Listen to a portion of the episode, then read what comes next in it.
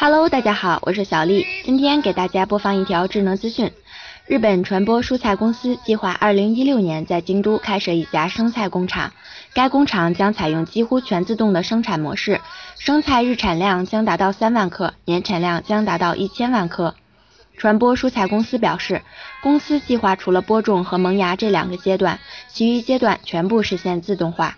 机器人将把生菜种子从堆垛起重机上转移到苗圃中，让它们能够自行生长至完全成熟。